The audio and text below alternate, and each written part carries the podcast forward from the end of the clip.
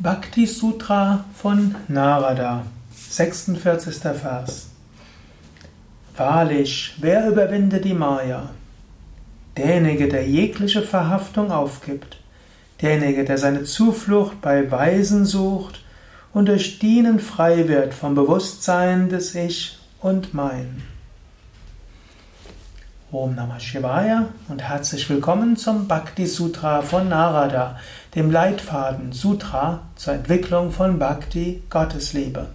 Mein Name ist Sukadev von www.yoga-vidya.de und ich will weiter fortfahren im Kommentar von Narada Bhakti Sutra. Ich gehe Vers für Vers durch. Wir sind im 46. Vers. Der 46. Vers ist der Beginn einer Reihe von Versen. Hm, wo er beschreibt, ja, wer kann Bhakti erreichen und wie kann man Maya, die Täuschung, die Illusion überwinden. Menschen identifizieren sich. Menschen identifizieren sich mit ihrem Körper, machen sich so viele Sorgen um den Körper. Menschen identifizieren sich mit ihren Wünschen und sind getrieben von ihren Wünschen. Menschen identifizieren sich mit ihren Emotionen und äh, fallen diesen Emotionen zum Opfer. Menschen identifizieren sich mit ihren Gedanken, mit ihren Vorstellungen, nehmen Worte anderer, die nicht wirklich eine große Bedeutung haben, zu ernst und so weiter. Menschen, mit anderen Worten, vergessen die Gottesliebe. Jetzt, wie kommt man aus der Maya heraus? Wie, wer schafft das überhaupt? Das ist nicht so einfach. Und Narada beschreibt hier einige Weisen, er zählt praktisch auf, es gibt verschiedene Menschen, die aus der Maya herauskommen können.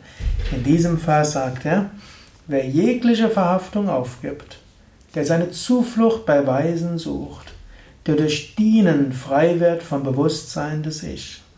Also gibt hier drei verschiedene Techniken an. Also, jetzt bin ich ich, der das sagt, Narada sagt das. Zunächst gilt es, Verhaftungen aufzugeben. An dieses Thema greift er immer wieder auf. So wie auch Krishna in der Bhagavad Gita immer wieder sagt, es gilt loszulassen.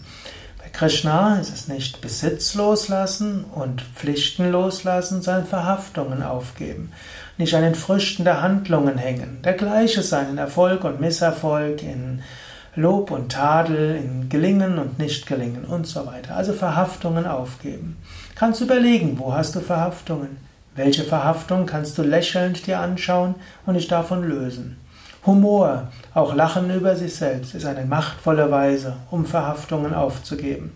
Manchmal braucht es auch die konkrete Übung von Verhaftung, also etwas, was du magst, einem anderen geben. Eine Gewohnheit, die du magst, loslassen. Verhaftung ist nicht nur inneres Loslassen, manchmal musst du auch diese Verhaftung loslassen, indem du wirklich auf etwas verzichtest.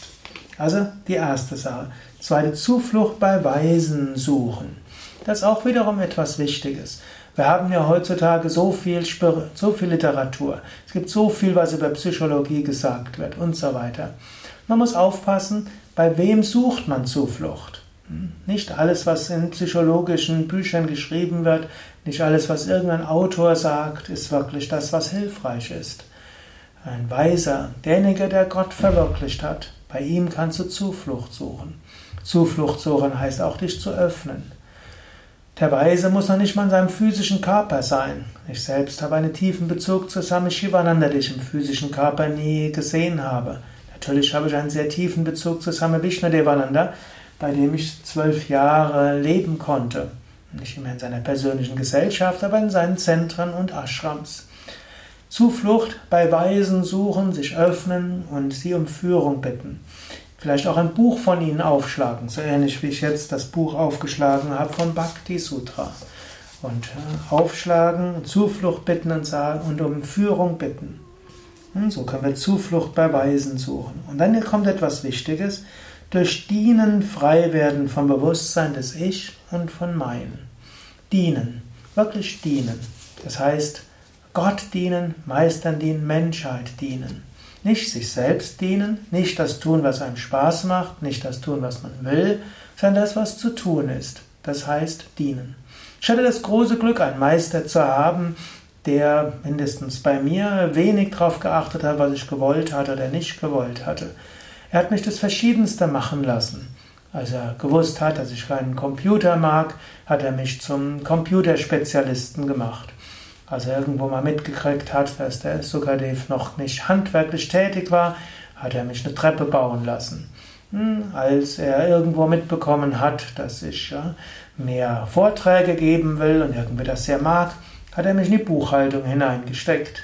Und als ich dann irgendwo die Buchhaltung gemocht hatte, dann hat er mich da rausgenommen und wieder mir eine andere Aufgabe für mich gefunden. Er hat mich in große Städte wie London und Paris geschickt und er hat mich irgendwo ins Niemandsland in einen kleinen Ashram, wo kaum was los war, wo man eine halbe Stunde fahren musste, um zum ersten Geschäft zu kommen, geschickt. Und so hat er mir immer wieder Aufgaben gegeben. Und auf gewisse Weise kannst du sagen, das Schicksal übernimmt diese Aufgabe eines Meisters.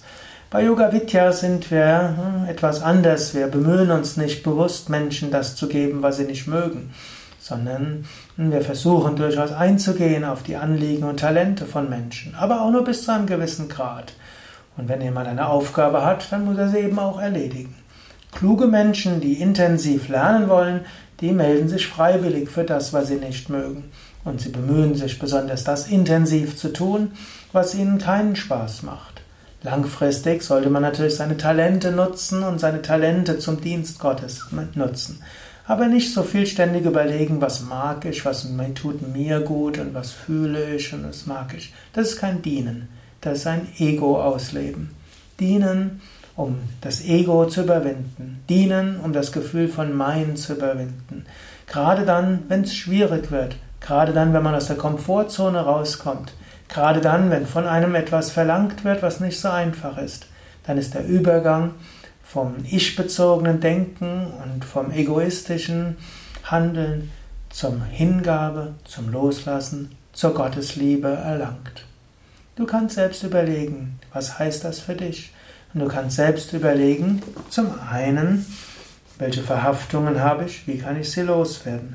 Zum zweiten kannst du deinen Entschluss erneuern, Zuflucht zu suchen bei Weisen.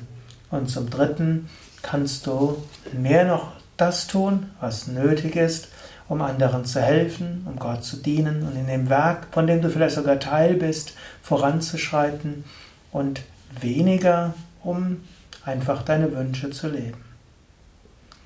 Ja, das war's für heute. Mehr Informationen auf unseren Internetseiten www.yoga-vidya.de Dort findest du auch ein Suchfeld, da kannst du zum Beispiel auch das Wort, Wort eingeben, dienen. Dann kommst du zu einem wunderschönen Artikel von Swami Shivananda, der dort über Dienen geschrieben hat. Dienen, so wichtig, um Ego zu überwinden, so wichtig, um Maya zu überwinden, so wichtig, um Gottes Liebe zu, zu bekommen, so wichtig, um wahrhaft glücklich zu sein.